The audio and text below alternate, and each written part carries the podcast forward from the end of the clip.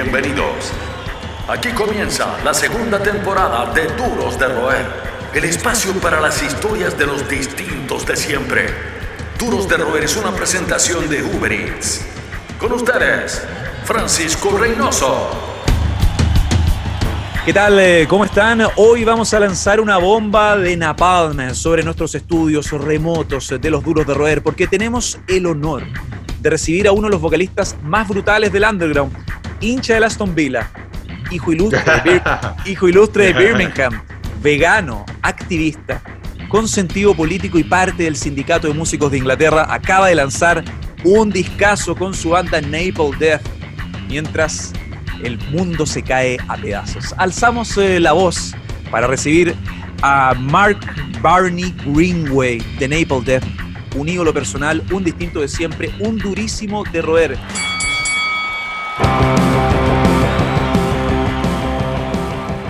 Hey Barney, thanks for doing this. welcome to Duros de Roer. Thank you. Eh, entiendo todos, todos. Yeah, yeah. so well, más o menos, más, más, más o menos, menos, a little. Yeah, yeah, yeah. Well, well, Barney. Um, obviously, firstly, thanks for doing this. First off, how does an Aston Villa fan, a man from Birmingham, take taking the historical seven to two victory against Liverpool? I saw the match; it was unbelievable. Yeah, I mean, I just couldn't believe it. I was almost, I almost had to check my check my drink to see if there was any alcohol in it, you know, because I wasn't drinking that night, you know. But um, um, yeah, it was it was a it was a freak result in some ways, but we were also Aston Villa was very good, very organised.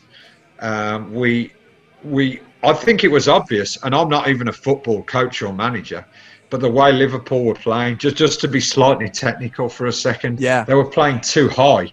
So our our number ten, a number nine, were getting behind their defence every time, you know. So that's why the score was so high because they was just. I would suggest that Liverpool didn't defend like yeah. properly, you know. So, but it was good. Yeah. Yeah. I, well, football besides uh, this well football for me is a passion for our team too. We love almost equal music underground music and football soccer in south america as you know. Yeah well, sure. As, uh, as we know despite despite this year's tragedies so it hasn't been entirely bad. Besides aston villa the new napalm death album this one this beauty throws of joy in the jazz of the defeatist team has a great response uh, barney. How did the pandemic uh, affect the songwriting and making of the record? Oh, it didn't. It didn't at all. One hundred percent, not at all. You have to you have to remember that this album was written long before the pandemic even became uh, you know common knowledge. It was finished in February, and um, and at that point the release was going to be July, but it got put back not because of the pandemic, but because just several things to do with release and stuff like that. So it was a, everything in terms of the album, the release, it's all gone to plan. There hasn't been any deviation from what was the intended um, result, you know, so no effect at all, basically. Mm-hmm. Um, it, uh, like being completely honest about it, you know. Um, as we speak uh, um, before this interview, uh, will record it. I saw the lyrics. I just received the physical, uh, the physical CD yeah. yesterday. so I'm looking on the lyrics now. So talking about the lyrics, um, this new record, in my opinion, gives an accurate description of um, of our apocalyptic present time, governed by um, post-truth, hate towards minorities, and the power of capital. There's a constant sense of urgency in your text? What do you think mm. about it? Yeah, well, because I mean, they found us a reactive band. Yeah, you definitely. know, every album, I always take care that the ideas side of the of the band is current, because yeah. I think if you don't do that, if you don't give people something they can associate with in their own universe, which is my own universe as well, obviously, then they're not as they're not as uh, likely to like latch onto the ideas, you know, and, and do with them as they as they will, you know. But um, so so therefore, um, that's why you know this album is. I mean, look look at the people that are in governments on several continents. You know, I mean, you've got you've got Trump, you've got Bolsonaro, you've got um, um, you have a couple of governments in Europe, you know, yeah. that are of the same kind of direction. And so, therefore, I just thought it was really urgent. It was actually quite urgent to, for our part, to expose this kind of very small minded, um, protectionist kind mm. of thinking, you know, because it's not doing the human race any favors at yeah. all. If, if we were to have, if we were to have many, many more governments like this in the world of that of that nature, it would be a disaster you yeah. know not only for not only for anybody that doesn't conform to those people's um, uh, version of the perfect human being of which you know this is very few and far between yeah. you know but also environmentally and things like that you know it's it would be bad news right now it would be catastrophic i ah. think if we had a similar spread of yeah. you know those kind of people you know yeah, there's a completely disaster worldwide. Yeah, and uh, to be honest, the world has always been a shitty place. This is yeah. nothing new, you know. But Absolutely it's also not. been it's also been really fantastic as well to to you know on the other side, you know. So we we mustn't forget that, you know. Uh-huh. But um, but I think what's particularly um, worrying about this present time is that that kind of thinking and that kind of populism is it's like a virus like coincidentally yeah. it spreads you know and the more people that are conditioned to be very very very self-centered you know very selfish very spiteful you know in in in in, in many ways um you know it can create well, what happened in the 1930s in Europe, in Germany, you know, it, it, that those kind of ideas and tactics led to mass murder. You know, yeah. I mean, um, and we cannot go back there. You know, why would we want to? You know, so it, I, I, just because of that, you know, those kind of um, um, those kind of uh, potential um, consequences. I just thought it was really urgent to to do an expose, if you like. So that's that's why the, the album theme is as it is. You know, of course, yeah. coupled with music, which I think is a uh, very forward looking. You know, very uh, yeah, while still being traditionally napalm. You know. Son los que mantienen encendida la llama del rock. Seguimos conversando con los duros de roer. Yeah, and talking about that, you, men- you just mentioned the the the music. Besides this strong message, I love in this case. Um, I love the post-punk sound. I love the industrial um, tags and, and obviously the noise elements of these songs. In some way, Napalm Death are a band that always trying to discover things and leave your musical comfort zones. Don't you think? Yeah, for sure. I mean, especially when you've done 16 albums, you know, mm. which this is a 16th. Yeah. I mean, like, if, yeah, sure, it would be really easy for us to make the same album time after time yeah. of just of just the classic interpretation of Napalm Death, which is fast, yeah, fast music, like your grindcore roots, hardcore crust, million miles an hour all the time. Well, we're still doing that stuff. Of course, we are. Uh, I want to do that stuff, but I, I also think it's important for us to move forward. Yeah. You know, to to to um, to employ the very wide sonic palette that we have as a band. You know, um, because extremity is not just one thing. It's not just two things. It's actually a hundred different things, many yeah. more than that. You know, there are. Music is, is such a great thing because it, it is so it's it's it's it's infinite, you know, in its in its in its content, you know. So as as far as I'm concerned, as long as what we do is extreme, abrasive, confrontational, you know, we could go into a song from tons of different angles, you know, and come up with something that's very, very, you know, as like I say, confrontational or abrasive or whatever.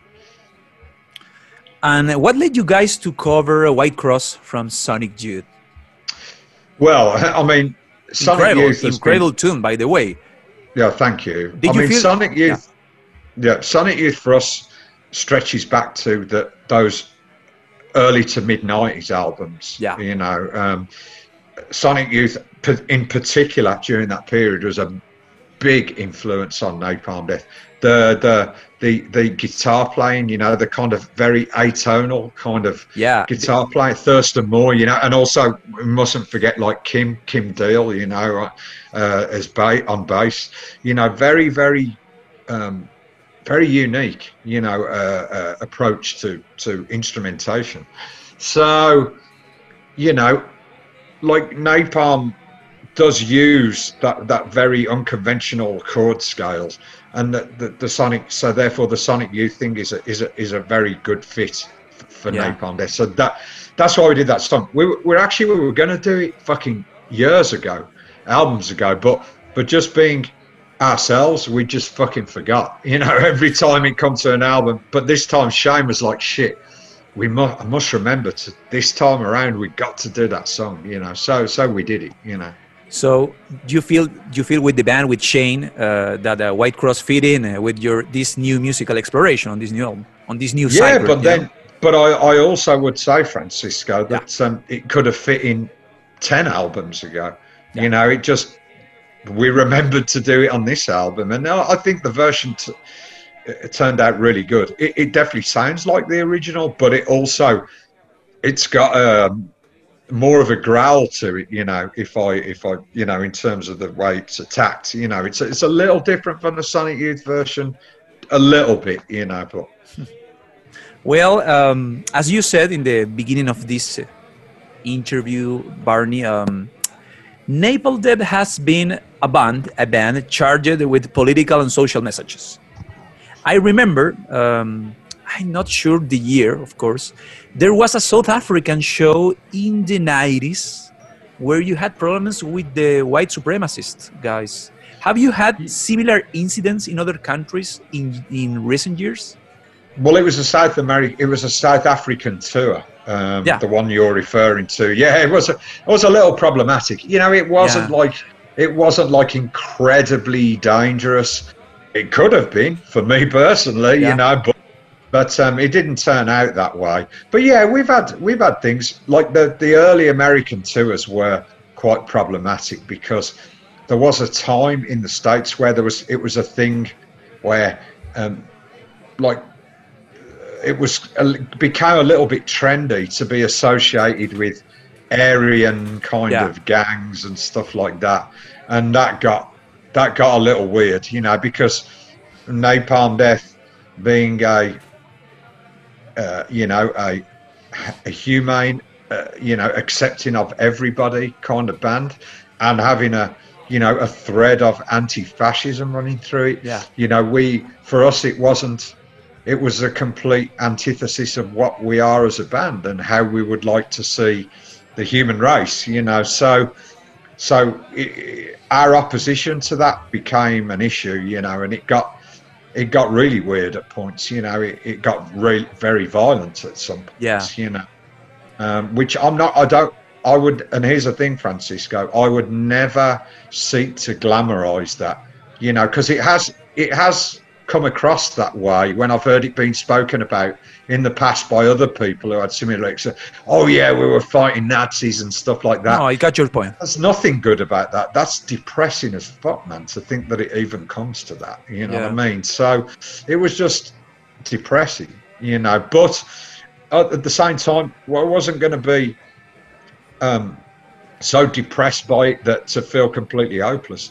We we just stood up and said no no way. You know, I mean, not this is not acceptable. You know, and our opposition to that sometimes caused problems. You know, but so be it. I wasn't going to not say anything because not saying anything would have just encouraged these bullies because that's what they are. You know, uh, when, when, uh, certainly when it was going on at the time, just glorified bullying. You know, and that it just wasn't it wasn't going to fly. You know, so.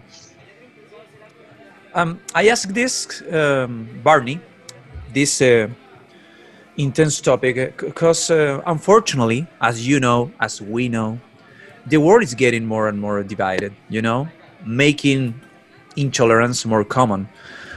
How often, Barney, do you encounter um, fans who appreciate your music but don't agree with the message? Yeah, you do. You know, sometimes we do. And you know what? Here's the thing, Francisco. There's a, mm. there's a difference between that and what we're just talking about. You know, I can have a conversation with somebody for sure who has very polar opposite view to me, and I can have a very regular conversation with them. Not a problem. And I would do. If somebody invited me to do that, absolutely I would. No problem. Yeah, we're going to disagree, but there's nothing wrong with disagreeing. Yeah, yeah. You know, there's nothing wrong with that, you know, at all. You know, it's all about tolerance. So, yeah, we can do that. It's not a problem, you know. Um, what I would say, though, is in the wider context, when we think about the human race, you know, if we want, if we really if we would like to survive into the future, into the long term future, exclusion of peoples, you know, the the the um, the imbalance in in the, the, the, the distribution of wealth and resources, etc., etc., has to change. You know, mm. we cannot go on like this. You know, to where a large percentage of the world just doesn't have anything like what the smaller percentage of the world has in terms of access to the fundamentals of life, basically, you know, of living in the world that we do. Yeah. So it has to change, you know. Más que un club, una familia. Sigues junto a los duros de roer.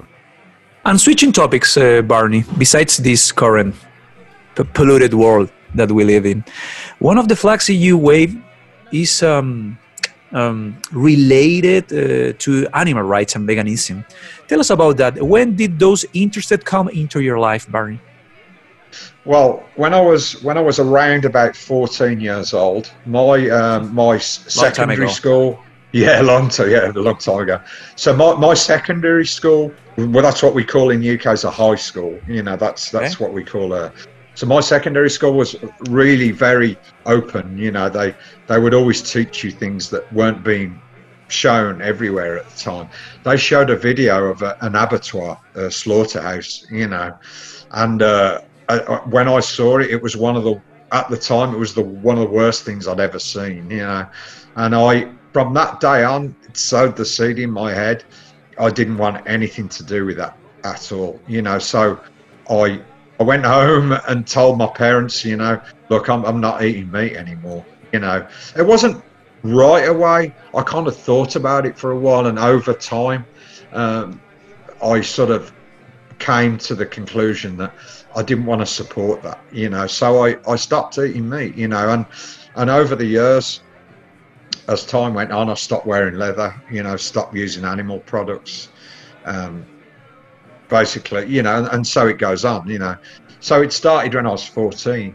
And then so I was vegetarian for many, many years. And then about 10 years ago, I went like completely vegan. Mm. I, I. I, I don't know why I didn't do change to vegan before then because I never really, I never really um, did, did, dairy products. You know, I, the, the last thing I was doing, um, I mean, I, I didn't drink milk for years, you know the the the last thing I was doing was cheese, and, so and it, I didn't. And I didn't have to, you know. I, I don't know actually why I didn't just completely cut it out, but but I so about ten years ago I, I turned to veganism. So the reason for doing it is I I think this is my belief that I think human beings on this in this respect uh, can be very arrogant. You know, they assume that because we are at the top of the evolutionary chain, you know, we have the right to exploit sentient beings, animals, in the way that we choose. who says? You know, who says mm. that, that, that, that we can do that? It's it's it's like to me, it's like a secondary slavery. You know, the way we Yeah. treat animals. You know, we just assume that they are ours to do those things with. And I would argue against that. You know, these are living beings. They might not be able to communicate on the same level as us, uh, but they don't have the choice whether they go into an electric pen and they have a fucking bolt shot through, you know, their heads. You know, they don't have that choice. You know, so so um, for me, it's a it's a it's a humane issue. You know, and I. I I don't um, I won't you know I, I will I will never eat meat again you know or, or, or, or use animal products or anything you know because I don't want to put money into that Yeah. you know I don't want to I don't want to fund that industry you know so And how do you envision the future in your own terms? It's a tough question, I know. Is there hope for humanity in your uh, in your mind, in your projections? yes th- th- there's no reason why there shouldn't be you know yeah sure we have to we have to get past this period but you mm. got to remember life isn't just going to change into a big bed of flowers like tomorrow even if we did deal with the the I, the ideas, the, the things we talk about on the new album, there's going to be something else that comes along in the future. But I think where we can control it as human beings, we need to, we need to, I guess, hit the reset button. You know, the the, the world being as unequal as it is, that can be dealt with. You know, we can feed the world. You know, there is enough food in the world to feed everybody. You know, and we sh- if that if that is the case, then we should do that. Why can we not do that? Do you know what I mean? You know, we have to re- redistribute Yeah, I wealth totally and resources. Yeah, we have to redistribute wealth and resources. So you know what? Everybody can actually have a bit of dignity in life, you know, and not worry about starving to death, or in another sense, worrying about whether that uh, like a rocket shell is going to land on their home or or something like that. You know, we we have to move towards that. And another thing to say as well, Francisco, demilitarization of the world as we Yeah. know it. No more weapons, small or large, anything. Well, weapons, uh, yeah. There is a huge context behind weapons and politics in all Yeah. governance, almost. yeah. In almost all Well, the arms the arms industry perpetuates conflict. I mean, it's an obvious thing to say, but it does. You know, how can governments claim to be concerned about human rights? The UK government is very guilty of this. The UK the UK is held up as a model of human rights across the world. You know, and in some in some ways I'm talking about government from a governmental perspective now. In some ways, yes, you know, it does have those things. But the fact that you the UK government talks about breaches of human rights involving weapons when the UK's arms industry sells weapons to governments knowing full well that they're going to be used against people well you can see the it doesn't take a genius to see the fucking contradiction there do you know what i mean so Yeah. so i am you know as a as a as a as a as a person that seeks peace for all human beings i think the world has to be demilitarized you know completely Están en todas partes. Son los duros de roer. Hope to see the, hope to hope to see that that political change in the near future, definitely. I don't think it's even a political change, Francisco. I just think it's a Or a state of it's a mind. Uh, it's about human. yeah, yeah, yeah, yeah. It's a human coming together and understanding these things. You know? Yeah. Well, al- also Barney, um, also to my, um, if my memory doesn't fail, obviously, to my understanding, um, you work for the Musician Syndicate in the UK. What's the current situation over there, and how has the government reacted to it? Yeah, I mean, I, I was I was uh, elected onto like a committee, you know, like a local, but but I don't um, I, I, I don't serve anymore. I, I, I, I didn't a few years ago just because Napalm was so busy.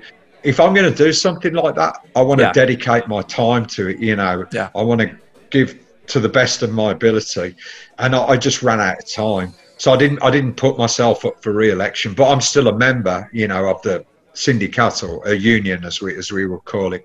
So the situation is right now. They did allow clubs to be open, but with like social distancing, you know. But Yeah. but the situation has gone um, quite bad in the last few weeks. Um, it, the the case of the virus have gone up very, very drastically. It seems. So I think um, I, th- I don't I don't think they've put more restrictions on the clubs yet, but I think it's only a matter of time before they do. I mean, from our own point of view, from Napalm's point of view, we actually had a gig at, towards the end of November Brighton, which is uh, not not far from me, you know, down down the road. But the promoter, understandably, said, uh, "No, we can't do this right now, you know, because it's." he- He couldn't afford to do it, basically, with the with the restrictions as they are right now. So, Well, well, it's, it's, it's tough times in general for arts, culture. Almost the yeah, it's terrible. There is no Tough solid project. Sorry. yeah, tough times for many people, though. In all fairness, Francisco, I mean, Yeah. again, you know, those in this world with the very least have even less now. Yeah. You know, so Well, let's uh, let's back to your South American roots, Barney. A few weeks ago, I revisited uh, my DVD from Punishment in Capitals, the Napalm Death Fears concert in Chile, and the vibes from that gig still are incredible. Watching you Yeah. play here for the first time in front, I was there when I was a kid, in front of thousands of people, as with a huge doom band called Garage Breed as a super act, and obviously the record release from Criminal, their second album, Dead Yeah. Soul. Um, that was insane. You guys were feeling it, the vibe. Were you surprised to see something like that at that point in your career in '97?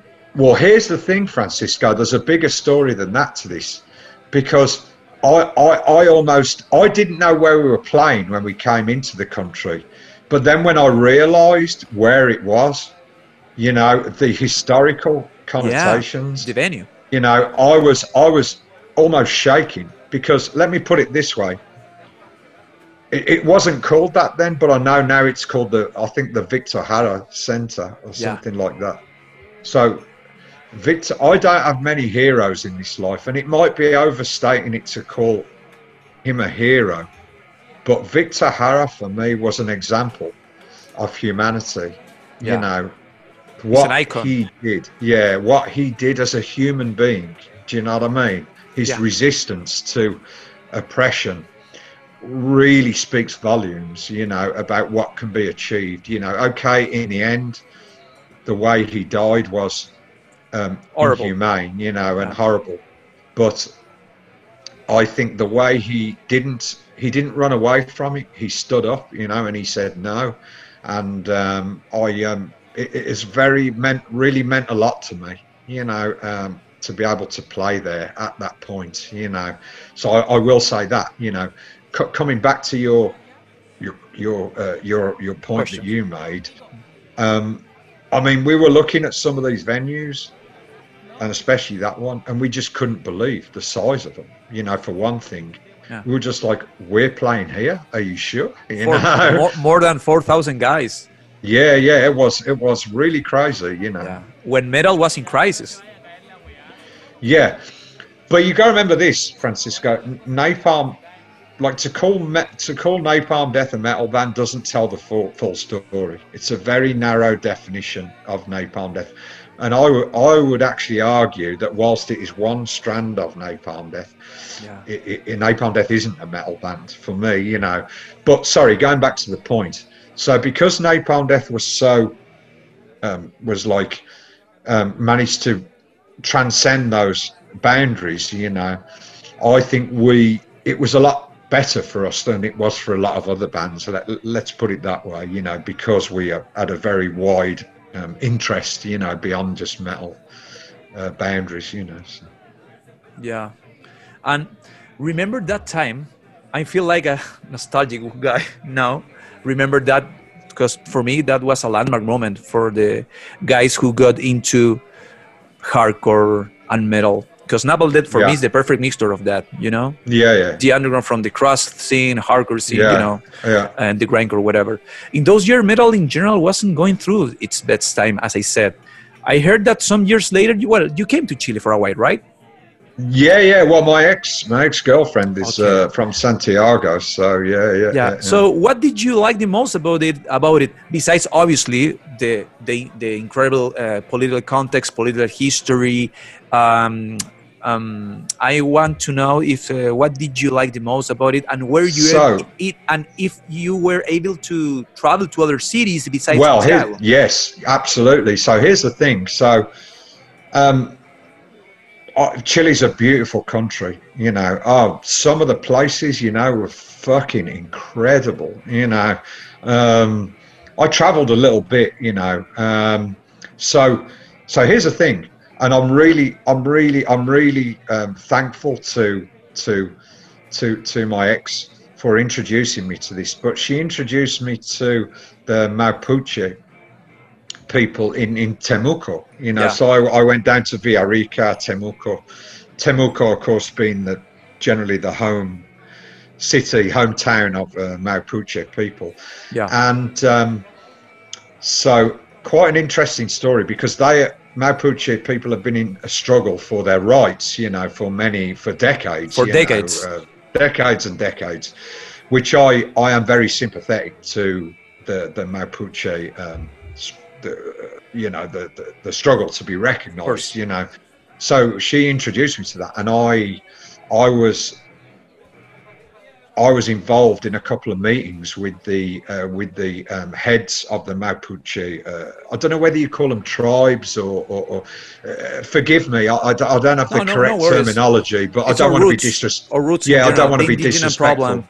Yeah, But I met some of the head people, you know, from the Mapuche. yeah. I, I got and you. they I they were very very welcoming to me and very kind you know i i went and to a couple of mapuche lectures you know about mapuche culture and stuff it was Uh-huh. a really good experience you know um but it got a little strange you know i I don't want to be too specific because it was a quite a strange episode in some ways because so the i think the um the authorities were watching, you know, some of the activities there, you know, There's still a lot um, of repression. yeah, yeah, yeah. And so I was advised, you know, I'm not going to go into it too deeply, but I was advised to not not get involved in certain places, you know, being a foreigner and stuff like that.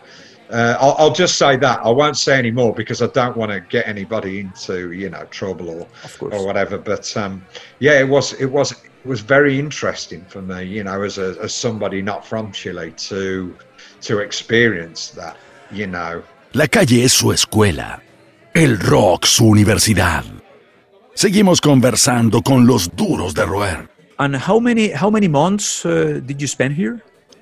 I was here for the periods of time when I could be. So I'd spend maybe a month, sometimes Cool. a few times uh, through the through the year and stuff. I, I, mean, I don't remember a lot exactly uh, because you don't you don't think of these things, Of you course. know. But but yeah, I would I would come different times. We'd go down to like uh, where the volcan the volcano is, like Villarrica. Ah, and, uh, incredible. you know what, mate? One of the best in terms of you know the the natural springs. You know, Yeah. uh, down that.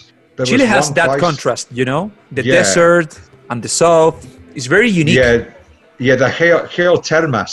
Termas, Uh, Termas Termas de yeah, that, yeah. I, I went there. Oh my god, incredible! You know what I mean? Oh, I mean, unbelievable. You know, just jaw-dropping, beautiful natural environment. You know, and so yeah, I loved it. I love, I loved every minute of it. You know, so while I was there. We are almost on time, um, Barney. So before we go, I want I I was wondering if you could name three albums, three albums that you never stop listening to through your, through your life. Okay, so Ace of Spades by Motorhead. Yeah. Yeah. Um, I Drop Dead by Siege. It's another one. Um, and I would also say To Mega Therion by Celtic Frost. Ah, masterpiece of An absolute music. masterpiece, Yeah. you know, still to this day. So Yeah. I could give you a hundred, you know. No, no, I, I know. you, you know. I know. Yeah, yeah, yeah. It's hard. It's a it's a shitty question. It's a hard, it's a tough question, but Yeah, it's a must of this uh, project. And besides, well, besides this emotional connection with Victor Jara, besides your friendship with Anton and the respect that Death has always showed to uh, has always shown to the Pentagram, um, there, is there any other Chilean band or Chilean art, artist that caught your attention heavily? Yeah, there's some. You know what? I wish I could. Remember. There was some old hardcore punk bands from Chile. Oof, there's tons. Re- Fiscales yeah. Yeah, yeah, I can't remember the names of them off the top, but but like like a lot of other bands, I've I've got demos from back in the day. You yeah, know, the fancy era. I can't remember. Yeah, I can't remember the names of them right now, but um, okay. yeah, you know, definitely, you know, there was there was bands, you know, from from back then. I just can't remember right now. No I do worries. apologize, you know. No worries. Well, uh, Barney, um, the last question: uh, What do you miss the most about going on tour? Um, just being with friends, you know, that you wouldn't meet unless you went to those places, you know, and of course doing the gigs. You know, Napalm is a very live band, you know, and um, yeah, it's it's it's it's it's so strange, you know, not gigging for all this time. But you know, once at some point when things come back, uh, we'll be there. You know, it'll be it'll be no different. You know, it will be the same I, I, promise it'll be the same intensity, you know, in as much as uh, we have control over that, you know. So, yeah, you know, it's um, just have to sit tight for now, you know. What was the last um, album that blew your mind? Ooh, um, I would say, one. yeah, no, I would say. I actually just mentioned it in the last interview I did um, about a half an hour ago, so I haven't forgotten.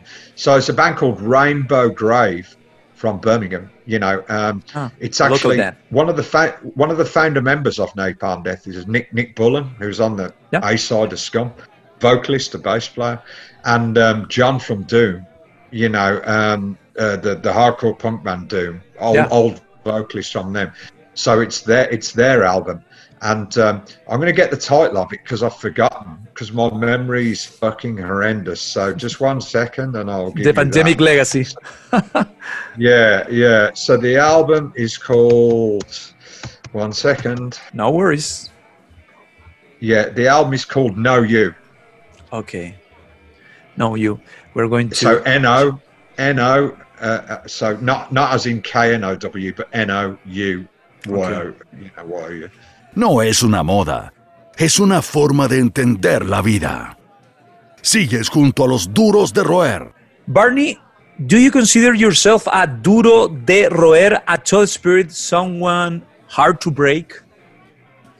Uh, oh, I, I, don't. You know what, Francisco? I don't think of myself like that. You know, I don't. I don't really assess myself like that. You know what I mean? I just I just I just travel through, you know what I mean, okay. and uh, I don't feel the need to, you know what I mean. So, okay, so well, Barney, it's been a pleasure to talk with you again. We hope to see Napalm Death promoting this masterpiece that I just received finally in physical format, the format yeah, that we love as a team, that. CD, yeah, yeah. vinyl, seven inch, whatever finally, in a good timing, one day before this interview, this nice talk, we received this this uh, terrific masterpiece from Napalm. Well, thank you. Thank Appreciate you for your time. Hey, thank you, man. Um, Mark Barney Greenway, un ídolo, lo hemos visto muchas veces. Nosotros los chilenos nos conectamos del 97. Hay personajes del underground chileno que conectan con Napalm desde el Anton, Pentagram, el underground sudamericano, con esta banda que debutó en Brasil, recuerdo, por ahí por la gira Harmony Corruption y finalmente el 97. Em, por fin pudimos ver algunos 4.000 afortunados el concierto de Napalm Death. Barney Greenway de Napalm Death. Esto fue Duros de Roer en una edición más extrema de lo común. Muchas gracias. Gracias por todos. Esto fue Duros de Roer Podcast. El último apaga la luz. El club de los distintos de siempre fue presentado por Uber Hasta la próxima.